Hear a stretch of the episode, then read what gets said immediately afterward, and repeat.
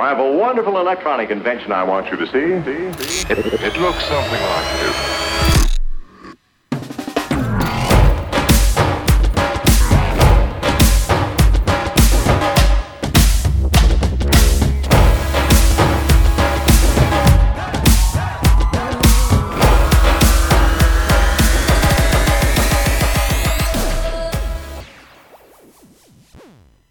¿Qué tal? Yo soy Paco Domínguez y en esta ocasión platiqué con Alonso Galvez, asesor financiero de Intercam Banco. Platicamos acerca del levantamiento de capital para los proyectos. Además, nos compartió alguna de sus experiencias que le han tocado al trabajar en esta institución. Sin más, comenzamos. Bienvenidos a otro capítulo de Hecho Derecho. Alonso, ¿qué tal? ¿Cómo estás? Muy bien, mi Frank. ¿Y tú? ¿Cómo te encuentras? Todo muy bien, mi Alonso. Qué bueno, qué bueno, qué bueno. A la orden. Mucho gusto a todos. a ver, vamos a empezar. Eres abogado y estás en el sector financiero. Es correcto. Actualmente me encuentro ahí como asesor financiero en, en Intercam Banco, apoyando o de alguna manera pues, como bien lo, dice el nombre, asesorando a las empresas y personas físicas también que se acercan con nosotros que tienen algún tipo de, necesidades, pues desde mm, inversión, desde compra y venta de divisas, desde temas de mm, algún tipo de crédito, temas de algún, vaya, arroparlos con todo su funcionamiento dentro de su, de su tesorería, temas de presupuestos, vaya, de todo un poco. Pero muy bien, muy bien, gracias a Dios. Qué bueno. Mira, ya que estás en este sector, me gustaría empezar con un panorama, bueno, con el panorama que se está viviendo hoy en día, con todo lo del coronavirus, la crisis que, se está viviendo a raíz, a raíz de esta pandemia, la falta de inversión extranjera, el precio del dólar que se disparó y ahorita ya anda un poco estable. Pero ¿cuál es tu postura? ¿Cómo ves el mercado para los empresarios? Mira, cada vez más, pues hemos notado que, como bien dices, en cuanto a la inversión extranjera, pues han habido proyectos que se han ido cancelando con el gobierno actual, con la 4T. Digo, sin entrar a temas políticos, pues la verdad es que sí se han visto mermadas las inversiones de gente que quiere pues levantar un poco de, de empleos, por ejemplo, tenemos el caso de Constellation Brands, eh, muy sonado, que pues, se tuvo que detener el, proyecto, se tuvo que detener la inversión que se iba a hacer, era un proyecto bastante importante, iba a generar bastante empleo, la planta que iba a estar en... en Baja California, ¿no? E, eso es correcto. Y vaya, eso solamente es, un, es una muestra de, de lo que ha sido, no solo en cuanto a a esta empresa tenemos desde casos el nuevo aeropuerto de la Ciudad de México, se han destinado esos recursos a otro tipo de proyectos que tal vez no son, pues, digamos, no necesarios en, tal vez en este momento o, o, bien no se está apostando a futuro. Los mismos empresarios mexicanos, algunos que también pues, han visto mermada su operación, te lo digo porque me ha tocado dentro de la de la cartera de clientes del banco, pues hay, hay de todo, ¿no? Tenemos desde los que eh, se dedican tal vez a temas de necesidades básicas, pues claro está que esos han sido los que mayores eh, resultados han tenido, pero también tienes a empresas que tal vez son del giro turístico o, o del giro de la aviación, que pues lamentablemente tenemos el caso de Aeroméxico, ¿no? O sea, que ya está ahí en, en el, en el capítulo de, de, bankruptcy en Estados Unidos y viendo cómo levantar un poco de capital, que precisamente es el tema que, que, nos toca el día de hoy. Y pues bueno, o sea, nos ayuda un poco el hecho de que ya están, estén saliendo las noticias de las posibles vacunas en, alrededor del mundo. Tenemos la vacuna china, tenemos la vacuna rusa. Vaya, todo el mundo se quiere colgar la, la medalla al cuello eh, yo, yo la hice y yo la tengo y, y, pues la verdad es que sí va a ser un, un, quien la saque primero, sí va a tener un, un gran impacto a, a, favor, ¿no? Claro. Eh, pero sí, o sea, la verdad es que muchas empresas sí se han visto bastante mermada su actividad, su operación, los números no son los mismos que teníamos el, año pasado, pues eso está claro. Si tú entras a, cualquier eh, índice o cualquier pronóstico que tienen las distintas instituciones, desde Banjico, desde el Fondo Monetario Internacional, desde cualquiera, desde Fitch Ratings, desde Moody's, cualquier institución financiera te dice que pues el PIB se contrae, algunos dicen que desde un 12%, desde o hasta un 5%, vaya. Claro. Eh, precisamente, perdón, precisamente ayer Citibanamex publicó una encuesta en la que señala que, va a haber una contracción entre el 9.9 del, del, PIB, el Banco de México también dice que un 9.9, Bancomer también anda por ahí, Ibanorte dice 9.8, en sí, todos eh, dicen que, que va a caer la economía y todos andan por los mismos porcentajes. Correcto. Pero sí, sí es preocupante todo este asunto, todos los empleos que se están perdiendo, que se están dejando de, generar. Digo, inclusive el confinamiento que vivimos de, dos meses en el, en el, cual pues se paró la economía por completo, se puede decir. Sí, claro. Digo, afortunadamente poco a poco se han ido pues abriendo un poco más negocios que, habían estado suspendidos o que habían estado cerrados totalmente. Lo que sí, hay, vaya, y, volvemos al mismo tema de que no me gustaría que esto se, se tornara en un tema político, pero pues la realidad de las cosas es que pues, el número de pruebas eh, que se están haciendo en México, pues no son muchos. Digo, si realmente se quisiera bajar la curva, pues se tendrían que hacer muchísimas más pruebas para que el porcentaje de, positividad que se está arrojando, pues sea mucho menor y que ahora sí, pues sea un poquito más, pues fácil empezar a reaperturar la economía, ¿no? Pero realmente estamos a expensas de que ya, pues sea alguien en algún país, eh, ya sea, o sea, Inglaterra con Oxford, eh, Rusia o China o, o, quien sea, pues empiecen a, a distribuirla y, a, fabricarla de manera pues masiva. Masiva, exactamente. A ver, Alonso, época de crisis, época de oportunidades. ¿Sabes? ¿A quién no le ha pasado que tiene una muy buena idea? Una idea de negocio con la que piensas que la vas a romper y que pudiera ser que la tengas sustentada con algo de información real, pero no sabes cómo empezar. Y lo más importante es que ah, muchas veces no tenemos el dinero para arrancarla. Y es tal la frustración que hasta nos ponemos a ver en la cartera, en la cuenta bancaria, a ver cuánto dinero hay ahí para empezar, rompemos el cochinito, agarramos dinero de los ahorros.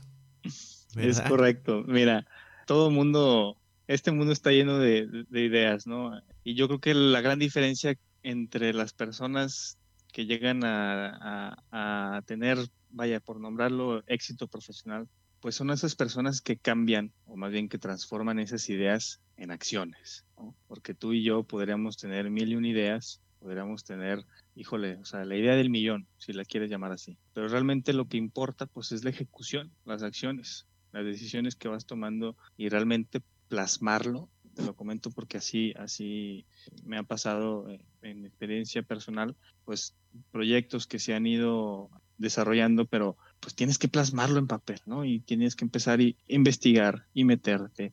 Y oye, ¿sabes qué? Pues necesitamos dinero. Y luego, oye, pues que necesitamos eh, un poco, tal vez otro socio estratégico que nos pueda ayudar con, con tal tema. En, esta, en esta etapa en donde empieza, eh, que tienes tu idea y que empiezas a, a tomar acción y que empiezas a, a ya desarrollar un poquito más esta idea, este concepto que traes en mente y lo empiezas a llevar a cabo, mm, te encuentras en una etapa en donde, como bien dices, oye, pues ¿cómo lo hago? Porque necesito dinero, necesito pues comprar esto, necesito lo otro. Realmente muchas veces, de hecho en, su mayor porcentaje, te acercas con, los, con las tres Fs, como los llaman en, en inglés, los Family, Friends and Fools que son los, la familia, los amigos y los, pues, los tontos, por así decirlo. que por realmente esos, es, esas, esas tres Fs o esas tres categorías, pues son gente que te va a aportar sabiendo que su dinero probablemente no vaya a haber un regreso, ¿no? Y, y, vaya, pues es familia, son amigos, no, tal vez no hay algún tipo de interés y te digan, compadre, pues eh, adelante lo que necesites, eh, el chiste es que, que, lo comiences y pues ahí vas tú contento con tu idea, con tu proyecto y empiezas a, hacerlo, ¿no? Ahorita, por ejemplo, bastante gente ha aprovechado esta oportunidad de, pues, de la crisis, porque realmente dependiendo de cómo lo veas, el, el ente con el que lo veas, pues para algunos casos lo vieron como una oportunidad y dijeron, oye, y está el tema, por ejemplo, tantos restaurantes, tantos nuevos, pues sí, negocios de comida que han ido creciendo, que se han exponenciado más, que, que, se crearon dentro del, de la etapa de la contingencia y que ahorita facturan al mes lo que cualquier otro negocio pudiera haber facturado antes de la contingencia. Entonces, sí, sí hay que tomar en cuenta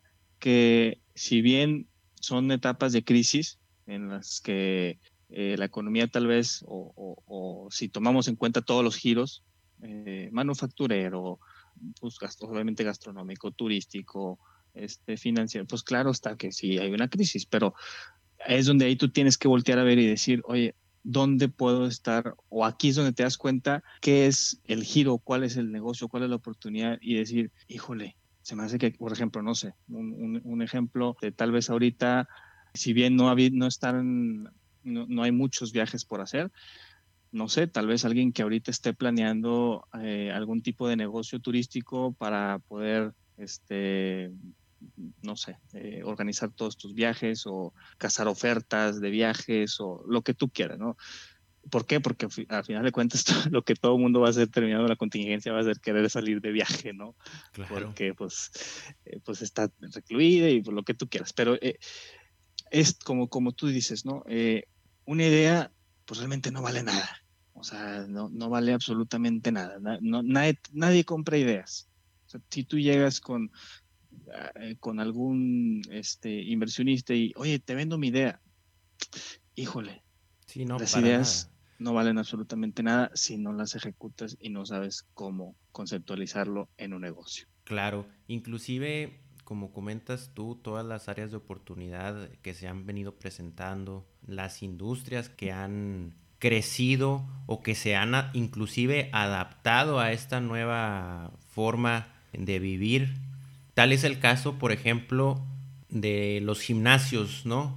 Que antes, eh, pues sí tenías que pagar una membresía y estar yendo al gimnasio a tomar las clases y todo. Y ahorita ya es todo en línea, inclusive ya te venden equipo, mancuernas, bicicletas, todo para que ahora tengas un gimnasio en casa con la ayuda de, instructores, ¿verdad? Y es aquí donde, donde me gustaría tocar el tema de las ideas contra las industrias de oportunidad, porque considero yo que es uno de los factores importantes, factor que los inversionistas con los cuales llegas a platicarles tu idea, tus números y todo van a tener muy en cuenta porque te digo, no es lo mismo tener una fábrica de manzanas donde vendes manzanas o recolectas manzanas a tener un modelo de utilidad distinto, algo innovador para esas manzanas recogerlas de otra forma diferente o transformarlas a otro producto, ¿verdad? Y, eso es algo muy importante. Sí, mira, híjole, como bien dices, o sea, el, el, ejemplo de los gimnasios es un gran ejemplo, porque yo considero que quien no se adapta a los cambios, a final de cuentas, pues no sobrevives, ¿no? O sea, eh, eh, eh, el mundo siempre está en constante cambio y si no te actualizas a lo que la a lo que la gente quiere, a lo que la gente necesita, pues realmente te vas a quedar atrás y tu negocio o tu, idea que se convirtió en un negocio después, pues ahora sí que ya no vas a tener ningún tipo de oportunidad de poder alcanzar al, al mercado que ya se encuentra tal vez en otros, en, en, otros tiempos, en otros momentos. Ejemplos hay miles, o sea, de empresas que valían billones de dólares, que ahorita ya no, existen. Vaya, con este tema de las industrias de oportunidad, híjole, o sea, hay bastantes, bastantes nuevas pues oportunidades de negocio que se están creando y que los inversionistas se, están, o están volteando a ver. No se diga las empresas tecnológicas, yo creo que, de hecho, estadísticamente, los fondos de inversión, las empresas tecnológicas son las a las que más voltean a ver. ¿Por qué? Porque saben que para allá va el mundo. Claro. Y de hecho ya, ya, ya nos encontramos en ese, en ese. En esa transición. Exactamente. O sea, ya, no sé, por ejemplo, Zoom es una empresa que hace unos, unos años, hace unos meses, no valía lo que vale ahora. O sea, el crecimiento de Zoom ha sido exponencial de una manera impresionante. Vale más que no, no recuerdo cuántas aerolíneas de Estados Unidos. Juntas. O si juntas como 6, 7 aerolíneas de, de Estados Unidos, perdón, Zoom vale más que todas ellas. Cosa que hace unos meses no era así. Entonces dices, a ver, ¿a dónde nos estamos moviendo? ¿A dónde va a ir? ¿A dónde va a ir esta nueva? Pues me, da mucha curiosidad el, término de nueva normalidad, pero ¿a dónde vamos a, cambiar? Desde la, industria de la educación, claro. las, las escuelas, y ahora con el convenio que se firmó para transmitir clases con, las televisoras, televisoras eh, es algo pues que nunca se había eh, visto, perdón. Sí, claro. Inclusive ahora con la entrada del 5G, ahorita mencionabas de las empresas de tecnología, me imagino que se va a ver muy potenciado todo esto cuando entre el 5G, ahora con los asistentes virtuales que están produciendo, tal es el caso del asistente de Amazon, el asistente de Google, lo que va a repercutir esto para la industria de la medicina también, inclusive, donde ahora, no sé, probablemente en algunos años estemos viendo que sean puros robots los que operen y que nada más el médico sea el que programe la cirugía, lo que va a hacer el robot, o inclusive en nuestro caso, Alonso, que somos abogados, ya inclusive ya no nos va a tocar litigar propiamente o nos va a tocar redactar un contrato, sino vamos a estar en un programa, válgame la redundancia, programando los códigos y todo para que, para que todo sea automatizado. Claro, de hecho hay, hay, hay vaya, para la, para la gente joven que, que, escucha, pues la verdad es que sí, sí hay que tomar en consideración las carreras que, se les llama como del futuro, ¿no? O sea, las, que mayor, pues no importancia, porque realmente todas las carreras son importantes, pero las que van a tener tal vez una repercusión mayor a, la vuelta de unos años, ¿no? Digo, médicos siempre se van a requerir, abogados siempre se van a requerir, pero sí va a haber algunos eh, oficios algunas profesiones que van a poder ser pues sustituidas por inteligencia artificial, por robots, como bien dices, oye, desde gente que estudie eh, ingeniería en sistemas, gente que estudie temas de filosofía y sociología, de cómo nos vamos a poder eh, adaptar a este nuevo cambio, porque vamos a estar literalmente como en las películas conviviendo con robots. O sea, para allá vamos. Y son industrias de oportunidad. Eh, ahorita, por ejemplo, que hablábamos de la educación, oye, los negocios tecnológicos en temas de educación ahorita han de estar metiéndose más de lleno a eso. Oye, que los que aprendes lenguas en, en línea, híjole, o sea, son, son gente visionaria y eso es, eso es a lo que le tenemos que aspirar, ver para dónde va el mundo, o sea, para dónde... Así, así fue el caso de Jeff Bezos con Amazon. Claro. Jeff Bezos con Amazon, el, tipo trabajaba eh, en una industria totalmente distinta. De hecho, creo que también era, era, era financiero, era banquero. Y, y un día dijo, ¿sabes qué? Yo siento que, que el mundo en algún momento pues ya vamos a poder estar comprando libros, porque en su momento nada más estaban los libros. Vamos a poder estar pidiendo libros en línea. Y esto te estoy hablando que fue en 1990 y tantos. Y lo empieza a, hacer funcionar. Y ahorita Amazon ya vende de todo. Todo. Claro, ¿no? Y es una empresa que en su momento vio, como bien dices, una oportunidad de negocio. El, ahorita todo lo tecnológico es una oportunidad de, negocio. Lo que me quieras decir, digo, claro está que también tienes que hacer una investigación de mercado, no, no todo, no, no nos vayamos a ir como Javi Noble que vamos a empezar a, a, hacer gasolina, este, este, gasolina, de domicilio, ¿verdad? Que, que, ya los hay, que, que sí se ha surgido ahora con lo de la pandemia, sí hubo algunos negocios así medio javinoblescos, si los queremos llamar así, pero para allá vamos, en el cual el, celular va a ser, híjole, o sea, una extremidad más de nuestro cuerpo, porque aquí lo vamos a tener todo. Ahorita estábamos platicando acerca de las áreas de oportunidad, todo lo que conlleva, pero algo muy importante para los inversionistas es el plan de negocios. Oye, ¿cómo están mis números? ¿Cómo están mis ventas? ¿Cuál es mi margen eh, de utilidad bruto y neto? Si tengo a lo mejor algún gobierno corporativo, inclusive lo mencionamos, algo de propiedad intelectual, porque ahora inclusive todos estos activos intangibles, por así decirlo, los están eh, requiriendo como garantías inclusive en, los bancos. Claro, claro. Mira, las empresas que van comenzando, que ya están tal vez en una, etapa un poco más allá, eh, no temprana, ya, eh, ya con, con ventas ya ejecutadas.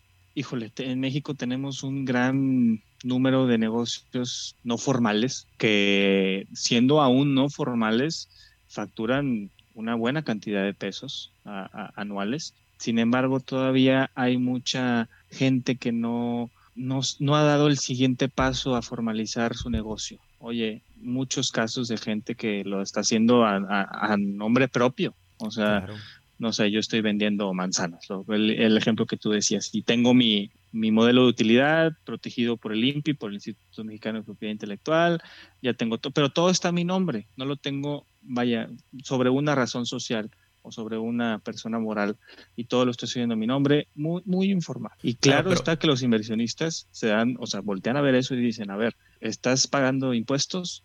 no, pues la verdad es que no, o sea, lo estoy haciendo bajo mi no, o sea, bajo propio nombre, ok. Mm, en ventas, ¿cómo estás? No, pues este, en tanto, no sé, 100 mil pesos al mes, ok.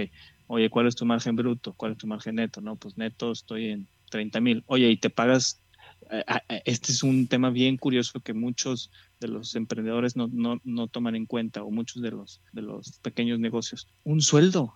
Oye, ¿te pagas tu sueldo? Este, no. Híjole, entonces, ¿cómo vas, a, ¿cómo vas a saber si tu negocio es rentable o no? Si en algún momento vas a tener que pagarte un sueldo, ¿estás de acuerdo? Claro.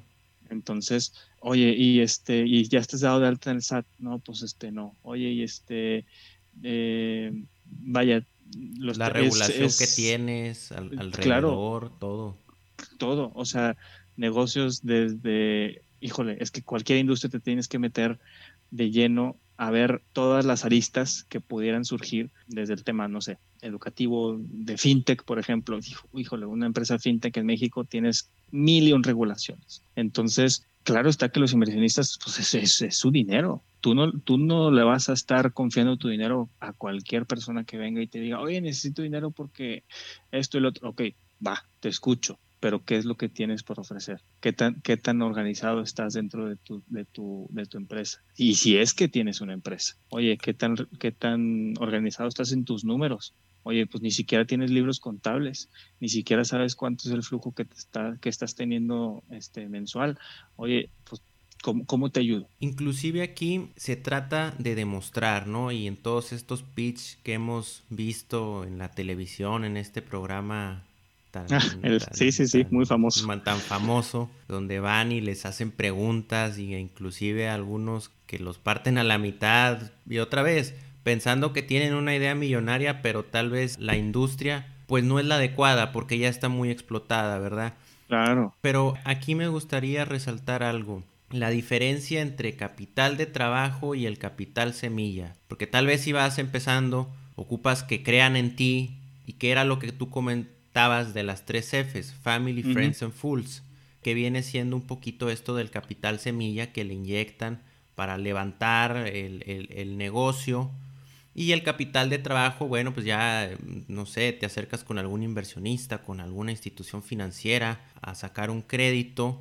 Y platicábamos antes de entrar al programa que existen bastantes empresas que no tienen un crédito, Alonso. Mm, el, perdón, el 84% pues de las empresas en México ah se financian a través de sus proveedores. Es, es, es, es, una, es una estrategia que muchos, muchos negocios este, hacen con tal de no, de no tener que solicitar por eh, pues, financiamiento externo. Yo creo que desde un inicio tienes que tener en cuenta qué es lo que tú quieres para tu negocio. ¿no? O sea, por ejemplo, si tú tienes tu negocio de, vamos a decir, venta de camisas en línea, de camisas eh, sustentables, vamos a llamarlo así oye, pues tienes camisas sustentables, diseños mexicanos y muy bonito todo. Y la verdad es que tú llegas al programa y que de hecho este programa famoso del 100% que se lleva algún algún inversionista consigo, solamente el 30% se logra. O sea, hay, hay, artículos que hablan sobre este programa y al final de cuentas dicen, oye, lo, que, lo mismo que estamos comentando ahorita, ya cuando te metes a ver el negocio bien, oye, pues tal vez en el programa no te preguntamos si ya estás dado de alta en el SAT, si lo estás haciendo como persona física o moral. Ah, no, pues como física. Ah, ok.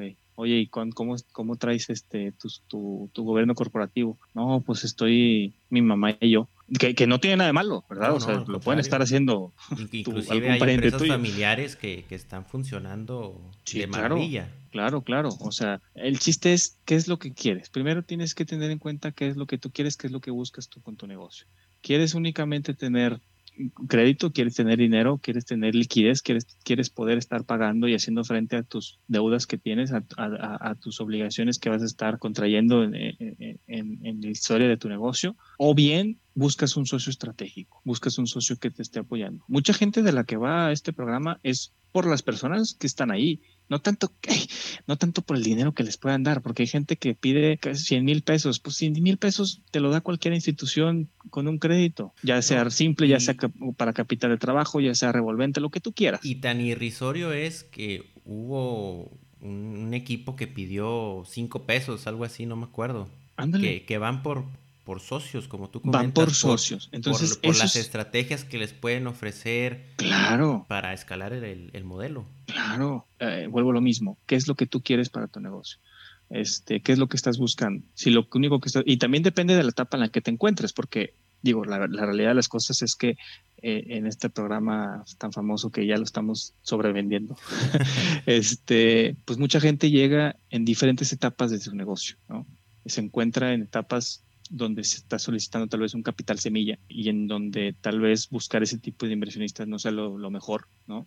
Tal vez en ese momento sí tendrías que tal vez romper el cochinito y, ver con gente cercana y, empezar a correrlo, ¿no? Si te encuentras en, una etapa muy temprana. Y luego, conforme vas creciendo, pues este capital, de nombre del capital, va cambiando de nombre.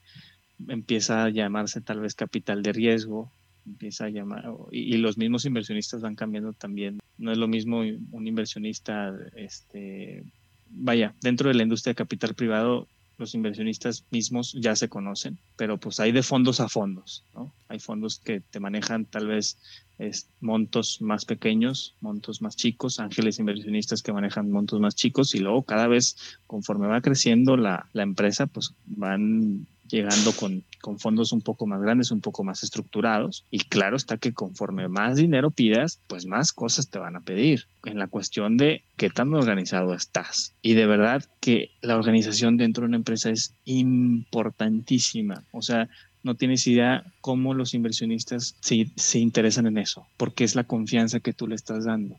Claro, hay que tenerla bien estructurada, bien organizada, bien administrada. Y, y, saber para qué quieres ese ah, dinero. Por supuesto, por supuesto. Si lo quieres para maquinaria, si lo quieres para lo, que sea, Desde, oye, no, lo necesito. Y, es algo que, que, siempre preguntan. Oye, pues ¿para qué quieres el dinero? Oye, no, pues para capital de trabajo. Publicidad, capital de trabajo. exactamente. Oye, no, pues este, la verdad es que para pagar nómina. Oye, no, pues es que la verdad para comprar maquinaria. Oye, la verdad es que para darle publicidad, muchísima publicidad. Oye, para, para seguir el desarrollo, si es una empresa tecnológica, para poder seguir con el desarrollo. Y vaya, tienes que tener todo eso en cuenta. Yo soy de la idea, eso sí, mi Frank, yo soy de la idea de que no tienes que tener todo ya hecho desde un inicio. No, claro, nunca vas a lograr dar ese primer paso. Así es, todo esto es una aventura. Todo esto es una aventura. Totalmente. A ver, Alonso, hay varias formas de levantar capital. Ya estamos entrando en esto. Una de ellas son acciones, otras obligaciones, tal vez deuda con, los instrumentos crediticios. Y aquí me gustaría platicar un poco del costo del dinero, porque tal vez para empezar empiezas con una idea y sí, te tienes que ir con tus amigos y todo y les dices, oye, ¿sabes qué? Tu dinero te lo multiplico por 2 o por 1.5, lo que tú quieras, ¿verdad? Y después, no sé, tal vez ya estás eh, en, en otra etapa, tu empresa va creciendo, va muy bien y dices, ¿sabes qué? Quiero emitir alguna, algún tipo de obligación en donde me deporten tanto dinero o no sé, la, deuda con los créditos y, tan es así que, que ahora las tasas de interés de los bancos están muy pero muy accesibles con todo esto de, de las pandemias. ¿Qué es, lo que, ¿Qué es lo que realmente necesitas o qué es lo que realmente quieres? ¿Qué es lo que realmente necesita tu negocio? Porque tal vez tú dices, oye, pues creo yo que lo que necesita mi negocio es esto. Y no es cierto, no es cierto. Oye, no, pues voy a, voy a eh, emitir acciones que en un futuro sean convertibles. Perdón, voy a, voy a emitir este, deuda que, eh, eh, o sí, obligaciones que en un futuro vayan a ser convertibles en acciones. Este, llega alguna persona y, las, suscribe, entra y le mete dinero a tu negocio, pero ¿a qué costo? Como tú bien dices, ¿a qué costo vas a estar vendiendo parte de tu negocio?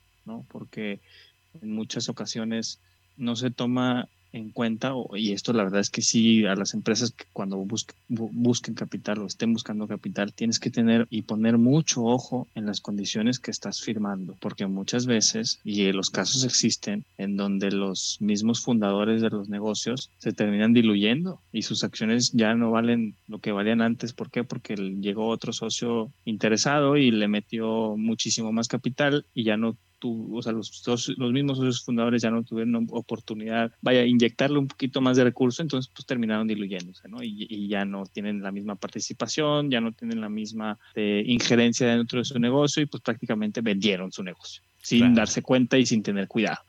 Entonces, y, eso es a lo que voy. Tienes que tener mucho ojo, tienes que tener muy en cuenta en dónde te encuentras con tu empresa, en qué Y sobre todo un asesor legal muy bueno, un contador también buenísimo. Y, yo soy de la idea de que estos dos actores, tanto abogado y contador, van de la mano, lo quieran ver así o no lo quieran ver así. Ya ves que hay una rivalidad ahí muy, muy grande entre abogados y contadores.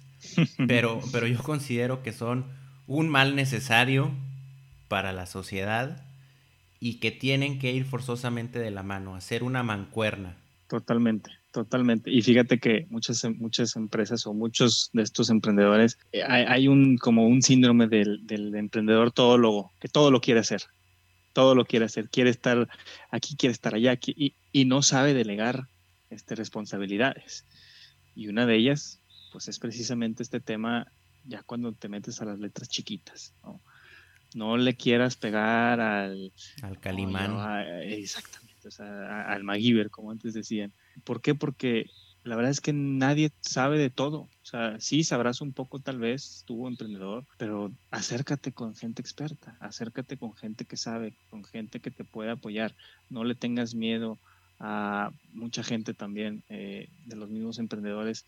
Tienen miedo a veces de acercarse con, empresas o así por, por temor a que les roben sus, su, su idea. Y volvemos a lo mismo que platicamos en un inicio.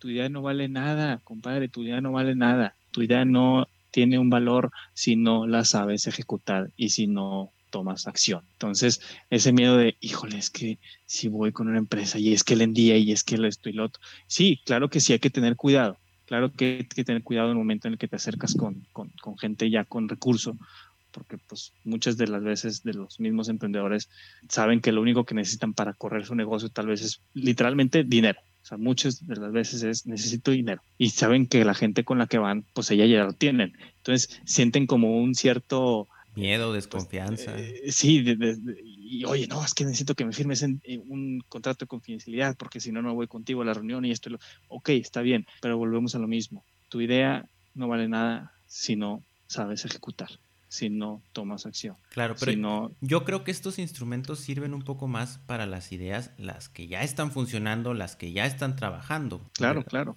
Y, y, ahorita que comentas, perdón, de todo esto de que quieren buscar capital, vamos a la ronditis, a esta, pues tal vez enfermedad o no, sé cómo la, la quisieras llamar, en la que dices, hoy voy a levantar 10 millones de pesos, en 6 meses voy a levantar 20 y en un año voy a levantar 100 millones. Correcto. Y cada vez los vendes más caros y tu empresa realmente no vale nada. Mira, Aunque hay que aclarar, algún caso sui generis en el que pues sí valga, ¿no? Ah, sí, claro, digo, también dependiendo del negocio, no, no, no, no, no digo que no. Tienes que tener muy en cuenta y de realmente poner los pies sobre la tierra y ser consciente dónde se encuentra tu empresa. Saber qué es lo que vas a estar Si desde una etapa muy temprana tú buscas capital y buscas un socio estratégico, tal vez no es lo mejor para ti.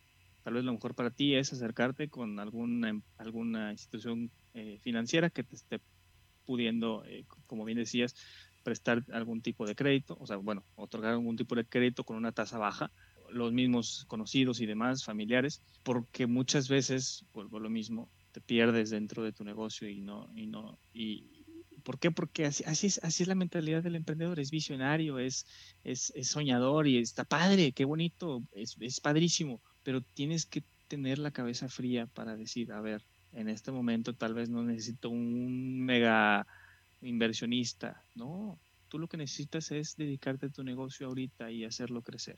Entonces, y, volviendo al tema este de la rondititis, el punto es que se vuelve un círculo, se vuelve un círculo. ¿Por qué? Porque la misma empresa no sabe dónde se encuentra.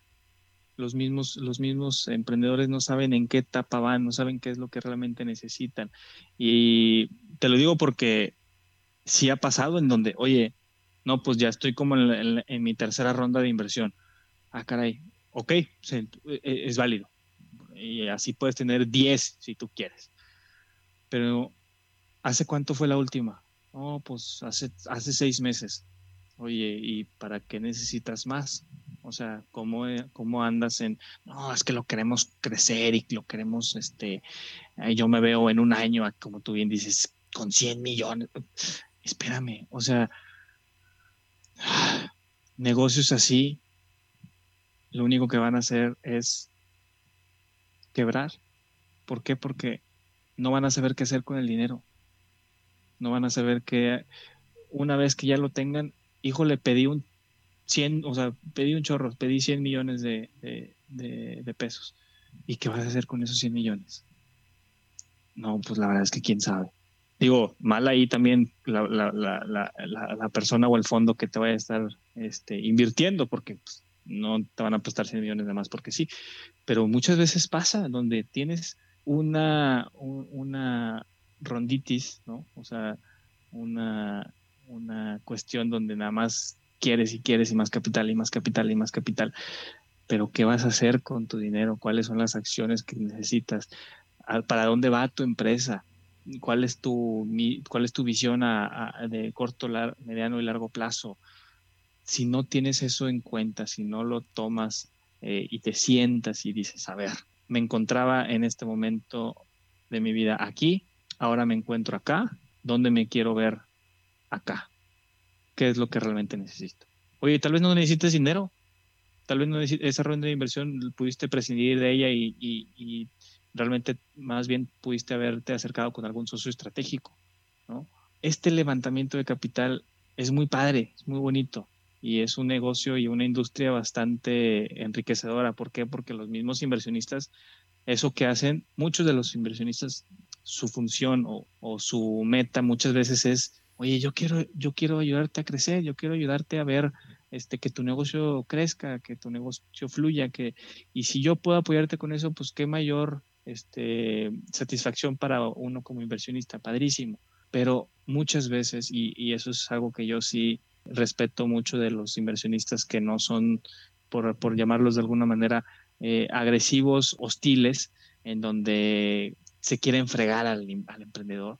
Yo los respeto mucho a, aquellos que realmente buscan, buscan que el emprendedor crezca, buscan que el emprendedor maneje su negocio, buscan, no buscan fregarlo, no, no buscan eh, quedarse con su negocio, no, vamos a apoyarnos, vamos a apoyarnos entre todos y eh, de esto se trata la vida. O sea, si tú, si, si gente llega contigo y te pide dinero, pues ver cómo hacer que esto crezca, ver cómo hacer que la industria, porque, ¿por qué? Porque esto te va a ayudar a generar empleos, esto te va a tener un impacto en la economía, o sea, es, es un círculo este, dentro del sistema en el que nos encontramos, ¿no? Claro. Oye, Alonso, ya para cerrar, algunos puntos o ideas con los que quieras que se vaya eh, la gente que nos escucha eh, el día de hoy? Híjole, yo... O algún consejo. ya, ya, me, ya me, me, canso de decirlo, este, porque, eh, bueno, para mí es, es, es muy importante sentarte y a plasmar y escribir literalmente en una libreta todas esas ideas que tengas. Y te lo, te lo, dice alguien que antes de, de, encontrarse donde se encuentra ahorita, este, en algún momento de su vida, pues sí llegó a, o sea, yo, yo sí llegué a pensar, ¿no? a ver, ¿qué quiero para mí en, mi vida, ¿no? ¿Qué quiero para mí en unos años? Quiero estar, ¿dónde quiero estar? ¿Dónde me quiero encontrar? ¿Cómo, cómo y con quién, ¿no? Entonces, tienes que sentarte realmente tú solo y saber qué es lo que quieres. Y empieces a plasmar eso que quieres, sean ideas, sean este, proyectos, sean lo que tú quieras. ¿Cómo lo vas a hacer? Tienes que tener un plan. No tiene por qué ser tan sofisticado, la verdad es que no, pero al menos tienes que tener un poquito de, pues de orden dentro de tu caos mental, porque todos tenemos un, un caos en nuestra mente pero poniendo un poquito de orden, sentándote, respirando y teniendo la cabeza fría, vas a empezar a poder tomar decisiones. Una vez que tomes decisiones, empieza a tomar acción. Una vez que tomes acción, busca ayuda. No busques hacerlo solo. Busca gente que te pueda aportar. Codéate con la gente que, te ayude a, hacer una mejor, mejor, versión de ti. Si tú estás iniciando tu negocio, si tú estás, tienes tú una idea, si tú tienes este, si ya tienes tu negocio bien consolidado y buscas hacerlo crecer, ojo, mucho cuidado de esas empresas que se sienten en una zona de confort, porque justo esas empresas que se encuentran en una zona de confort son las que terminan quebrando y no terminan por adaptarse a la nueva realidad. Entonces, siempre se está reinventando, reinventando, reinventando. Quien no se reinventa, o sea, a, mí por, por eso me, encanta eh, el, el, proceso de la, de la serpiente que cada vez se va quitando de su piel, ¿no? Y, va saliendo eh, solita, solita, solita va desprendiéndose, de su piel y se va de alguna manera reinventando a los nuevos cambios este, que se le presentan a, la misma serpiente. Está muy curioso eso, me encanta ver videos de, de, la naturaleza. Pero quien no se reinventa y quien no camina hacia para donde vamos, yo creo que no va a tener oportunidad de pues de crecer, ¿no? Entonces, cabeza fría, sentarse, saber qué es lo que quieres, qué es lo que realmente necesitas, dónde, dónde quieres estar. Mucha gente no sabe ni por dónde está caminando, está, eh, va, caminando con su empresa pues perdidos, ¿no? ¿Por qué? Porque nunca se acercaron con alguien, nunca se, acercaron con, oye, es que tengo esto, ¿qué, ¿en qué me pudieras apoyar tú? Y sin miedo, oye, este, realmente me gustaría escuchar consejo tuyo de, este tema. Claro, a final de cuentas, híjole, yo, o al menos así soy yo, ¿no? Porque la verdad es que gente que se acerca con, conmigo y, me pregunta y me dice, oye, yo con todo gusto lo que necesites, que, lo, que, lo que te pueda apoyar pero siempre y cuando, vaya, ya, ya, ya, ya, sepas lo que quieres. Si no sabes lo que quieres y lo que necesitas, pues compadre, tampoco soy psicólogo, ¿verdad? Así es, ¿no? Y eso es este algo que cada quien tiene que ir descubriendo y, y definiéndose para cambiar su vida. Sí, como, claro. como comentabas con el ejemplo de la serpiente, para adaptarse a los nuevos retos, a las nuevas situaciones que se van presentando. Y más cuando se trata de levantar capital, en donde gente te va a estar dando de su dinero para que tú puedas crecer, tómalo como si te estuvieran confiando, o sea, porque eso es lo que están haciendo, están confiando en ti. Entonces, tómalo con esa misma seriedad y tómalo con esa misma ilusión de decir, con esto voy a poder estar haciendo esto, con esto voy a poder estar haciendo lo otro, y no nada más despilfarrando y, y gastando eh, esa inversión en cosas que tal vez ni siquiera, porque también pasa, ¿no? Donde, oye, pues nada más voy a pasar la tarjeta corporativa y me voy a ir acá y me voy a ir aquí. Pues no, o sea, ¿qué es lo que quieres? ¿Qué es lo que realmente necesitas? Si, si lo único que quieres es estar haciendo tu negocio por mero dinero, híjole, o sea, tienes que repensar un poquito tu negocio entonces. Si lo que estás haciendo con tu negocio es porque quieres lograr algún cambio, tener algún impacto en algún tipo de industria, padrísimo. Oye, es que la verdad, sí, claro que todo mundo buscamos algún tipo de, De de beneficio. económico, totalmente de acuerdo, digo, no, no comemos aire, pero si, si logras cambiar un poquito tu perspectiva de tu negocio, de, oye, si lo logro que sea, voy a poder estar dando este empleo a tantas personas, voy a poder estar dando eh, beneficio a la economía mexicana, oye, voy a poder estar, por Claro. donde lo quieras ver, Darle un giro social. si es nada más por tema de hacer dinero por dinero, y eso es algo que también, digo, eh, no, no, no me quiero alargar, pero eso es algo que también los mismos inversionistas se dan cuenta. Y claro que no te van a estar volteando a ver porque no le estás dando un sentido a tu negocio. Y eso es algo que sí hay que tomarlo en cuenta, darle un sentido a tu negocio.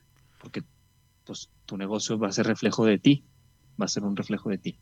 Entonces, si tú estás bien, si tú estás en tu mejor versión, a tu negocio le vas a poder estar dando lo mismo. Y a los inversionistas también le vas a poder estar dando lo mismo, lo mejor de ti. Pues ahí lo tienen, amigos y amigas.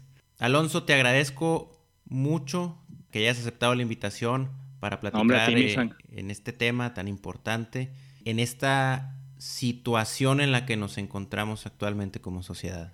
¿No? Y, estas nuevas es, tecnologías, digo, no que ni tan nuevas, nosotros somos todavía considerados millennials, pero la verdad es que para allá vamos, para, para, para esto, para estas nuevas, eh, pues, reuniones virtuales ya no van a tener, los viajes corporativos ya no van a ser tan recurrentes, creo yo. Entonces hay que adaptarnos, hay que adaptarnos y, y seguir creciendo para donde va el mundo. Claro que sí, Alonso. Pues te agradecemos mucho que hayas aceptado esta invitación. A ti por invitarme, mi Frank. Hasta la próxima. Si te gustó este capítulo, no olvides suscribirte a Hecho Derecho en Spotify y Apple Podcast. Y por favor compártelo con la gente a la que le pueda ser de interés. Si tienes algún tema que te gustaría que tocáramos o a alguien a quien te gustaría que entrevistemos, puedes hacérmelo saber a través de mis redes sociales. Arroba FDMZA7 en Instagram y arroba FDMZ7 en Twitter.